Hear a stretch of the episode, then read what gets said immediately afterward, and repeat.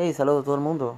Estoy aquí para informarles de Spider-Man. Insomniac ha revelado que los DLC van a ser independientes y cada uno va a venir con una historia completamente eh, nueva. Ya esto está siendo anunciado debido al éxito que ha tenido Spider-Man en Japón. Ha vendido tres veces lo que vendió God of War en su momento, el dios de la guerra. Entonces, solamente en su lanzamiento el triple. Ahora yo me pregunto, a diferencia del Dios de la Guerra, con todo y el éxito que tuvo, nunca hubo DLC porque fue pensado para ser una historia de principio a fin. ¿Por qué seguir segmentando los juegos? ¿Por qué no solamente hacer uno solo?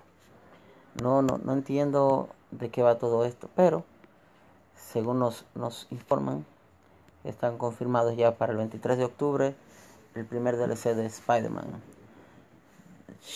Chao. Gracias por escucharme. Bueno, bueno, bueno, antes de irme, déjame despedirme con esta pequeña cancioncita. Vámonos, mi gente.